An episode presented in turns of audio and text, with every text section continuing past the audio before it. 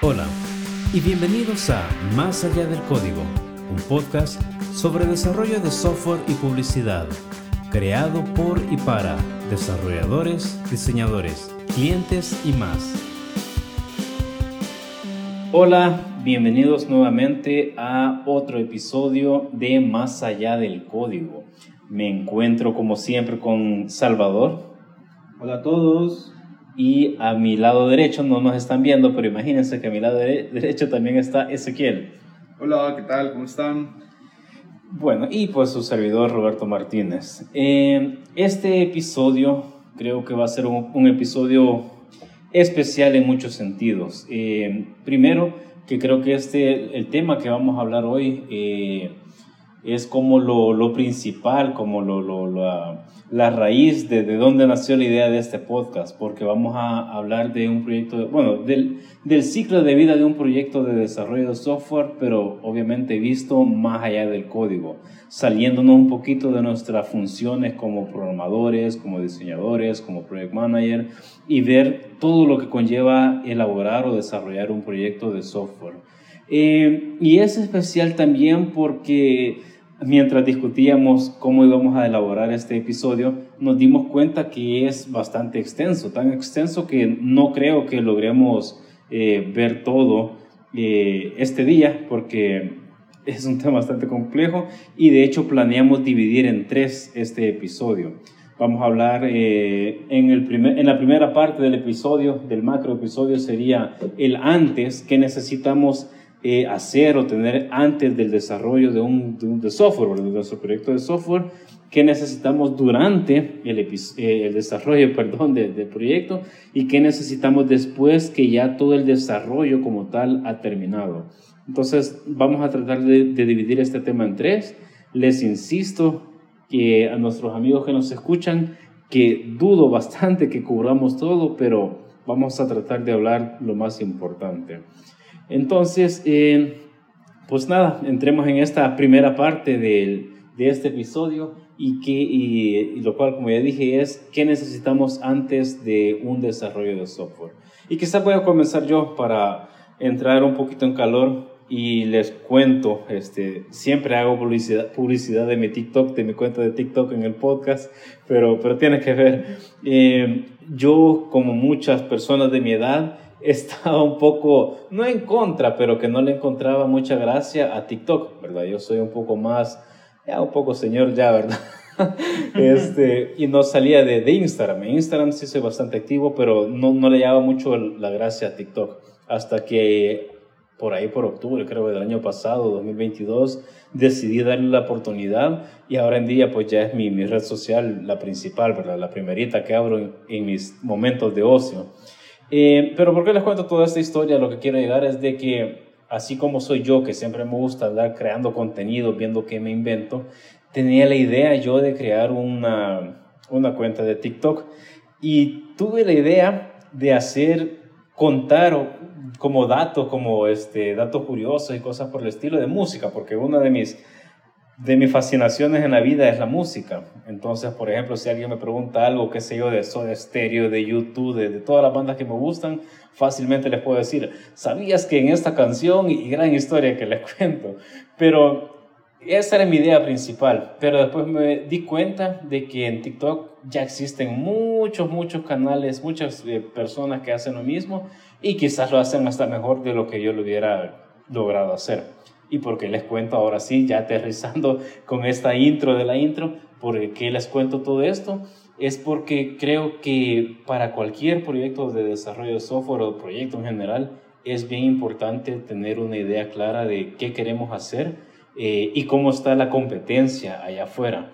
Eh, estoy seguro que si hubiera hecho un, mi TikTok, ¿verdad? mi cuenta de TikTok con estas historias, con estos datos curiosos y hablar de, de música en general, sé de que hubiera encontrado un nicho, en cierta forma. Eh, pero ¿qué, ¿qué, qué, tan grande o qué tanto hubiera alcanzado? Pues quizás eso es lo, lo, la interrogante. Y les cuento esto, ya ahora sí, pasándonos al lado del desarrollo de software, porque, bueno, aquí ustedes dos, Salvador y Ezequiel, saben de que Eh, nos han llegado clientes que de repente tienen ciertas ideas, ¿verdad? Y no es de que sean malas, pues al final, como, como el eslogan de, de, la empresa Grandes Ideas dice, no hay ideas pequeñas, este, pero también a veces eh, tenemos que a saber moldearnos o, moldear nuestras ideas a, a, una, a una realidad pues un poco diferente tal vez de nuestras expectativas. Entonces por ahí quizás este es el primer punto que quisiera como que que habláramos, pues, ¿verdad? Este, de que, qué piensan ustedes sobre esto, porque yo sé que muchos, incluso nosotros mismos los tres, sé que hemos tenido ideas de, hey, fuera chivo hacer esto, ¿verdad? Pero de repente comenzamos a investigar o ya lo comenzamos a discutir ya tal, tal vez a nivel técnico o a nivel en general, pues cualquier, ya, ya viéndolo desde el punto de vista de echarlo a andar el proyecto, pues que hay ciertas, ciertas cosas a tener en cuenta. Entonces no sé si, si alguno de ustedes quisiera como eh, ahondar en este, en este punto. Bien, eh, yo quisiera tocar el punto más que todo de, lo que vimos en los proyectos, como el ciclo de vida de un proyecto. No voy a ahondar en tomarlo de forma técnica porque ya, ya he sabido cómo se, se crea un, un, proyecto, cómo nace, cómo la, la fase de desarrollo que tiene un proyecto.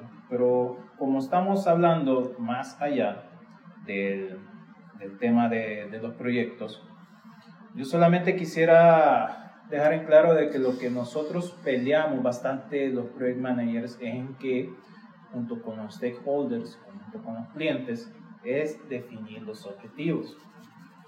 Eso es lo que siento que es, mm, es como una barrera en el momento porque hasta el mismo cliente no tiene bien definidos los objetivos, que no sabe bien que él tiene la idea de a dónde quiere llegar, pero no sabe cómo lo va a hacer en el transcurso de, ese proyecto. Entonces es algo bien, ay, ¿cómo podría decirlo?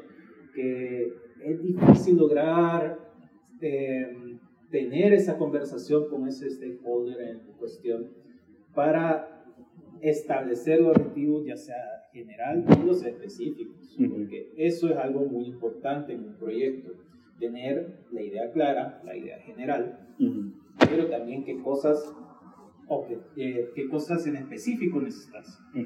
No es simplemente un ejemplo. Quiero crear una, una tienda virtual, porque quiero vender, no sé, de estos que hacen eh, figuritas de coco. Que no sé, que a veces sale como un que es reportero, que es vendedor y todo eso. Pero lo quiero hacer por, eh, por un e-commerce.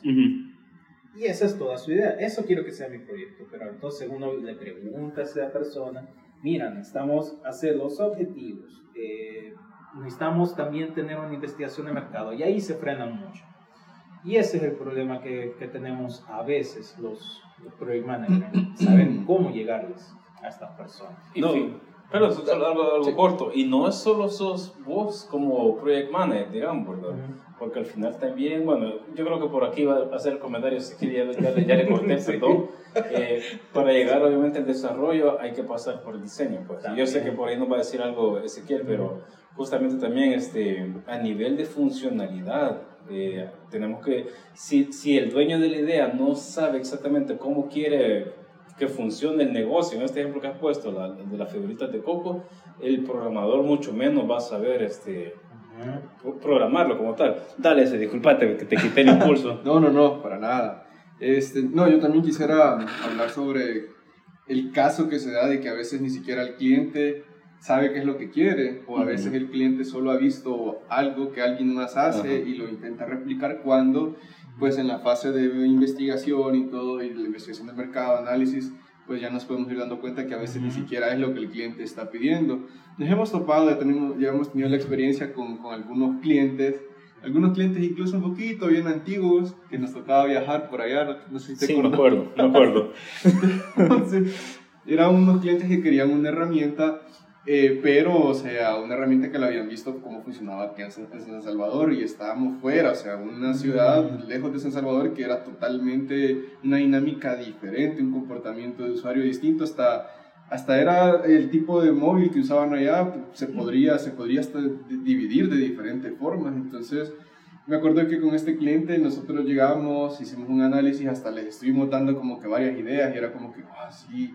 Entonces, a lo que voy es que a veces hay clientes de que necesitan, o sea, tienen una idea, pero a veces necesitan aterrizarla y lo van a hacer con ayuda de, que incluso antes del diseño, con un análisis, con una investigación para ver si, pues, todos estamos en línea, porque, claro, como estudio de desarrollo, a nosotros nada nos costaría decirle, ah, bueno, sí, lo que el cliente diga y al final pues cobramos, pero la idea de nosotros es crear eh, ideas que pues funcionen, que se adapten al entorno donde éstas eh, surgen, porque es diferente tener una idea allá que tener una idea acá en San Salvador, que tener una idea allá en San Miguel, por ejemplo.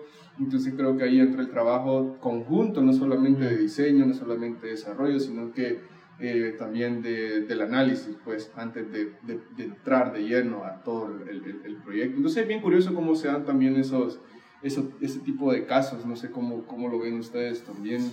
Fíjate de que un poquito, un poquito mala gente quizás va a sonar, un poquito pesado de mi lado, pero eh, el, el, el, saber, o, ajá, el saber definir los objetivos, los alcances y todo, no solo es por el por el bien, digamos, del, del, cliente o de la persona que quiere elaborar el desarrollo, el, proyecto, perdón, eh, sino al final también es por nuestro propio bienestar, porque si no al fin, de, ya durante, en la etapa de, de, cuando ya estamos, ¿verdad?, desarrollando, diseñando, trabajando como tal el proyecto, de repente se vuelve un ciclo, un ciclo infinito, ¿verdad? Es un, un círculo vicioso en el que a medio camino se van redefiniendo estos objetivos, estos alcances, y nos toca de repente trabajar doble o triple porque hay que votar avances que ya teníamos o de repente reajustar este, lo que ya tenemos desarrollado para que funcione de la forma en que, en que ahora se quiere hacer.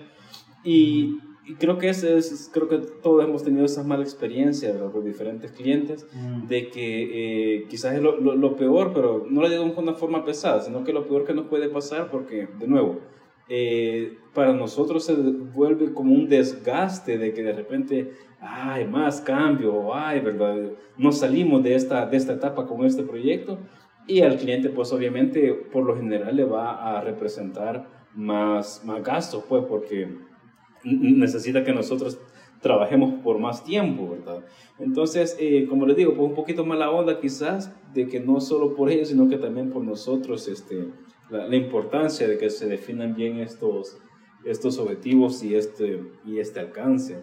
Así que como recomendación a los clientes, independientemente con el equipo que estén trabajando, es que confíen en el proceso que este mismo está desarrollando, porque a veces como, como dice Roberto, también tenemos otro cliente por ahí que se le, o sea, un montón de veces se les recomendaron, al final es como terminamos haciendo lo que en un principio se recomendó, pero dando un montón de vueltas, o sea, un montón de tiempo, que esto significa inversión, que esto significa tiempo, que esto significa hacer algo y volver a votarlo para hacer algo desde un principio, entonces es como esa confianza que debe de existir también del, del, cliente hacia el equipo. Y es que a veces también el cliente es como, ah, solo porque es mía la idea y yo, yo, yo conozco eso, yo, yo, lo estoy haciendo, o sea, entonces es como, a veces eh, también lo que tú dices es de que el estudio como tal debemos de, cuidar también eso, ¿verdad? Porque si no al final es como, se toman las decisiones, se hacen las cosas y al final el cliente no va a decir así por mi culpa, sino que va a decir ah, que el equipo de desarrollo, que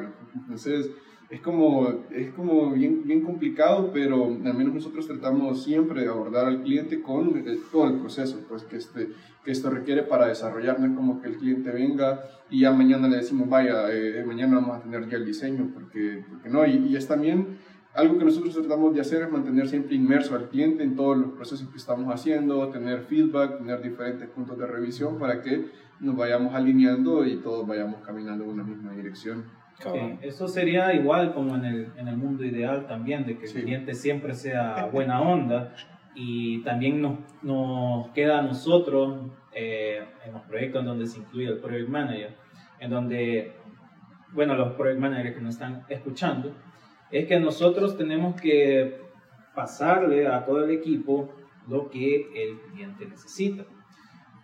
Y es por eso que nosotros como project managers pues necesitamos tener una buena plática con el cliente, con el stakeholder, en donde vamos a definir esos objetivos y a dónde queremos ir para no salirnos en el proyecto y que nos digan, miren, pero metamos esta cosa. Y acá viene el project manager y dice, hey, ahí, calmado, no, esto se está saliendo del scope. Entonces, ahí mismo lo vamos a definir cuando estamos con el mismo cliente.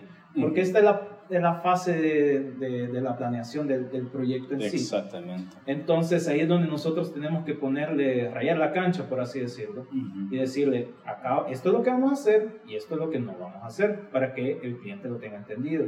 Por eso también es necesario documentar, sé que es un poco tedioso todo esto, pero así tenemos la validación de decirle, miren, con nosotros nos sentamos, vimos qué íbamos a hacer y qué no íbamos a hacer. Sí, fíjate que con eso, bueno, en, en, la segunda parte del episodio sé que lo vamos a mencionar, ¿verdad? De que hay otra parte también de estar preparados ante contingencias, pues de que cualquier cosa puede salir mal. Yo sé que como ya lo dijiste exactamente, esta es una etapa de planeación, pero no quiere decir de que tal cual lo escribimos, ¿verdad? Así se va a hacer. Pueden surgir un montón de cosas. Pero por eso es para la segunda parte de, de este tema. Eh, otra cosa también eh, que ya quizás del lado específicamente del desarrollo, es bien importante también tener en cuenta de que a veces los clientes desean algo. El ejemplo que pusiste de, de, la venta de figuritas de, hechas de coco, ¿verdad?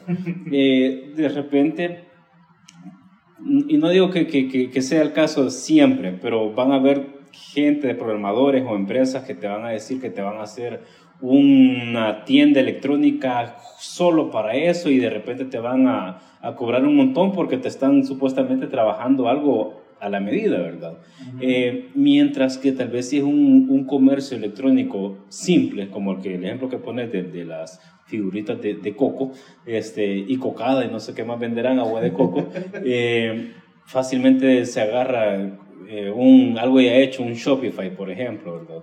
Entonces, les pongo un ejemplo un poco específico, pero la idea es de que también hay que tener en cuenta que eh, de acuerdo a la idea que se planee desarrollar, también hay que tomar en cuenta cosas que nos van a facilitar, pues, ¿verdad? No necesariamente debemos como que complicarnos un montón la existencia si tal vez sí se puede utilizar este ya, ya algo hecho. Y les voy a poner eh, el ejemplo de lo opuesto, de que personalmente, no voy a decir nombres ni nada, pero a mí personalmente me ha pasado el ejemplo de lo, de lo ya, saben de qué estoy hablando, eh, con dos proyectos me pasó exactamente lo opuesto, de que estos dos clientes totalmente diferentes, con proyectos totalmente diferentes, fueron a donde una empresa, una empresa grande de desarrollo, eh, y les dijeron, mira, fíjate que quiero hacer mi proyecto, como les digo, son dos proyectos diferentes, pero les pasó lo mismo. Y esta empresa les ofreció algo ya hecho, ya prehecho y con poca personalización y, verdad. Ah, obviamente a, los par de meses de ver avances, de, de ver entre comillas avances, estos dos clientes se molestaron porque no se les estaba trabajando lo, lo que se esperaba, pues, ¿verdad? Este, cosas como que el desarrollo este tenía que, por ejemplo, estar en español, en el idioma español, y como era algo ya hecho, pues, prefabricado, era complicado traducirlo. Entonces, todo ese tipo de cosas también hay que tener en cuenta. Les he puesto como los dos extremos, pues, ¿verdad? De, de ofrecer algo prehecho que no se puede personalizar o eh, ofrecer algo complejo cuando se puede ocupar algo prehecho. Eh, esto, como les digo, en el caso quizás puro y neto del desarrollo, porque así como hablábamos en, hace un par de episodios del branding, por ejemplo, difícilmente se puede eh, agarrar algo ya encajonado, ¿verdad? Agarrar una cajita, vaya, aquí está tu marca. este, y me imagino, pues obviamente, desde el lado del project management, toda la documentación, todo lo que se trabaja, difícilmente bueno, yo creo que ese va a ser otro tema bien, bien profundo, Salvador, eh, de las veces que hemos usado las palabras tropicalizar este, el, el, Scrum o, la cascada, lo que sea, ¿verdad? Eh, difícilmente se puede utilizar algo ya prehecho y que va a funcionar para todos los tipos de, de proyectos. Entonces, perdón, creo que me fui un poquito por, por las ramas, pero es parte de esta planeación inicial, porque si tenemos claro qué se puede, perdón, qué se desea trabajar, un comercio electrónico de las figuritas de coco, debemos de tener nosotros la claridad y el criterio de saber qué vamos a desarrollar, si utilizar algo ya prehecho o hacer un mix o hacer algo totalmente a la medida, ¿verdad? Entonces, eso quería hablar, perdón, específicamente. No, súper, súper, súper bien. Y de hecho yo quisiera agregar un poco, y tal vez alguien se esté preguntando, pero entonces, ¿cómo? Porque, vaya, aquí juegan eh, un montón de reglas que a veces tendríamos que romper, pero se tienen que hacer, claro, con una estrategia. ¿A qué me refiero con estas reglas? Es que, al menos nosotros, hablando de que mm, no hay algo como el branding, no hay un presupuesto que que, que, hace poco me topé con un cliente que me decía, mira, ¿cuánto me cobras por esto y esto? Y yo, pero es que no puedo, necesito saber antes cuáles son sus objetivos, qué necesitan, cuál es su marca, pero es que ahí un más o menos, y yo, es que no, no, te lo puedo decir, pues, o sea, por lo menos... taxista. Ajá, por lo menos me llevo acá. dame un antecedente, ¿verdad? Para poder tener, entonces a veces también se puede dar en el caso de desarrollo de que hay temas que pueden hacernos ir por esa, por esa línea lo que tú decías, de, o, de pronto que algún cliente necesita una plantilla o algo que hace este prefabricado, pero yo creo que estaría nomás en temas de inversión primero, de qué tanta capacidad de inversión tiene el cliente y claro, esto se les puede ofrecer también un, como una solución inmediata, como un MVP, pero no es algo así como te vamos a sacar con esto todo el tiempo, sino que si es algo que de momento no necesita mucha inversión o de momento necesita salir a la ya, podríamos recurrir a este tipo de a este tipo de tácticas, pero claro, haciéndolo con ese fin, no con el fin de, de, que esta sea la solución completa, sino que vayamos a utilizar esto mientras nosotros fabricamos esto más personalizado y así hay una etapa y un de, de, de, crecimiento para que cuando ya estemos listos, pues salgamos. Entonces, de pronto esas son algunas de las estrategias que nosotros hemos utilizado para que de pronto, eh, no sé, no, no haya eso de que de, entrada, pues, porque suele pasar, hay clientes que tienen el presupuesto, hay clientes que tienen el tiempo, hay clientes que no, entonces aquí ya entra en, el, en, el, en, el, en la experiencia del equipo poder ofrecer ese tipo de soluciones que, claro, hasta el punto, hasta ahorita creo que nosotros tenemos aquí un top de nuestros malos clientes. Sí.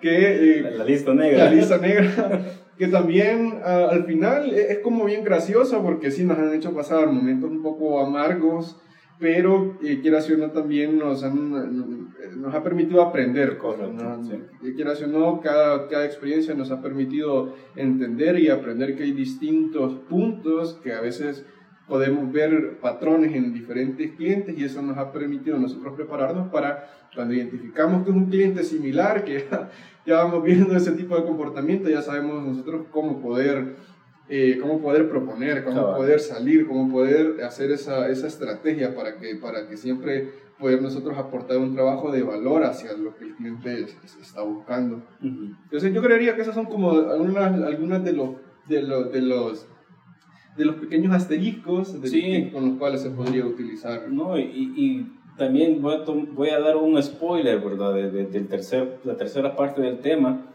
de que, porque vos decías, de que de repente podemos salir con un MVP y más adelantito se va, se le va, se va modificando, ¿verdad? Se va pimpeando ahí el, el proyecto. Eh, y esto ya tiene que ver con la parte del desarrollo continuo o, o, simplemente las mejoras que se le hagan después a un proyecto, pero eso es tema de, de más adelante. Eh, lo que sí es bien eh, importante definir todo esto. A veces, eh, no a veces, pues quizás casi siempre, es recomendable incluso dejar todo por escrito, ¿verdad? Porque también nos pasa de que de alguien quiere, mira, hacemos un sitio web, una landing page, que uno dice, ah, vaya, solo es una, una página, ¿verdad?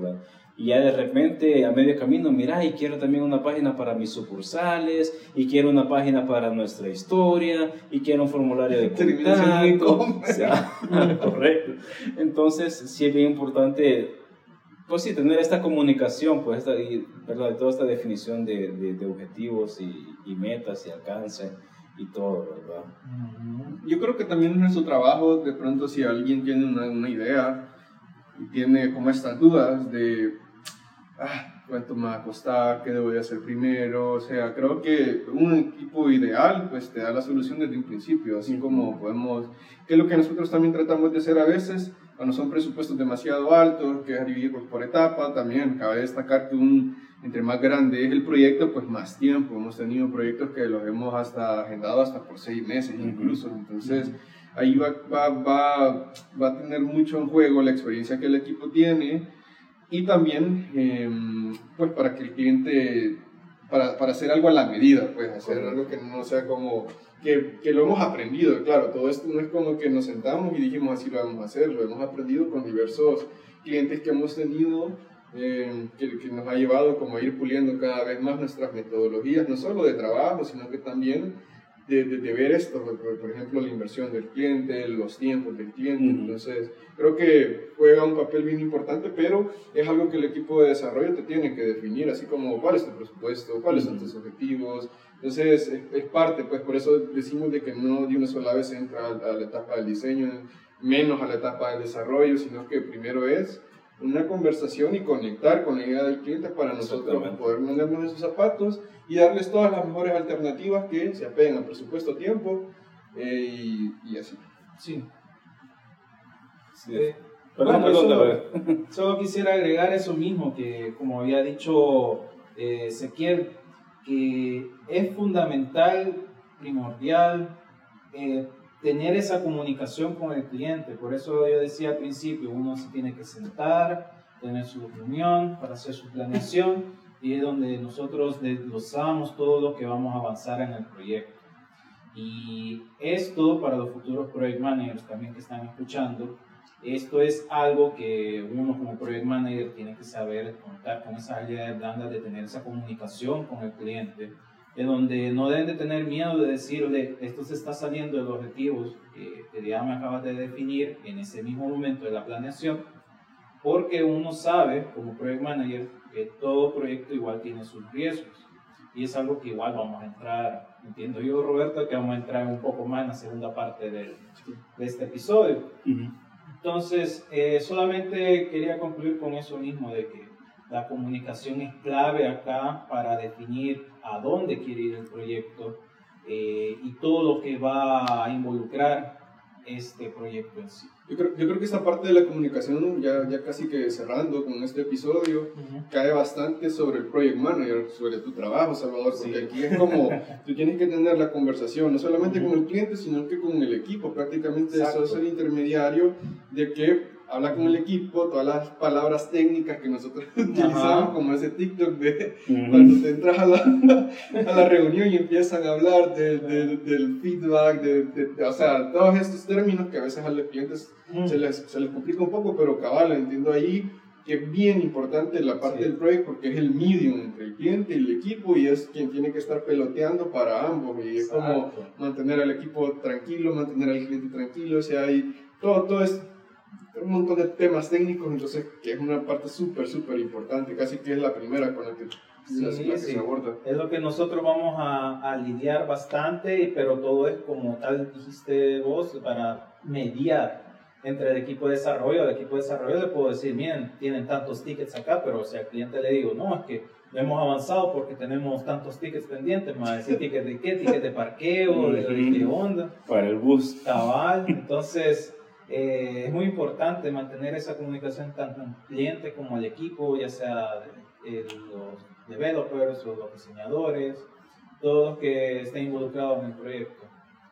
Chéverísimo. Y bueno, este, creo de que dos o tres cositas principales, las más principales creo que hemos discutido en esta primera parte del episodio y que son definitivamente los primeros pasos para que cualquier proyecto de desarrollo de software sea exitoso y exitoso en muchos sentidos, que ya lo discutimos. Eh, ahora nos vamos a pasar a la segunda, a la segunda parte, que es que, cuáles son las claves para que un, un proyecto de desarrollo de software eh, sea exitoso durante la etapa como tal del desarrollo. Entonces vamos a hacer un corte por acá porque definitivamente vamos a sacar tres episodios de este tema. Así que sin más, por favor, no dejen de escuchar la segunda parte.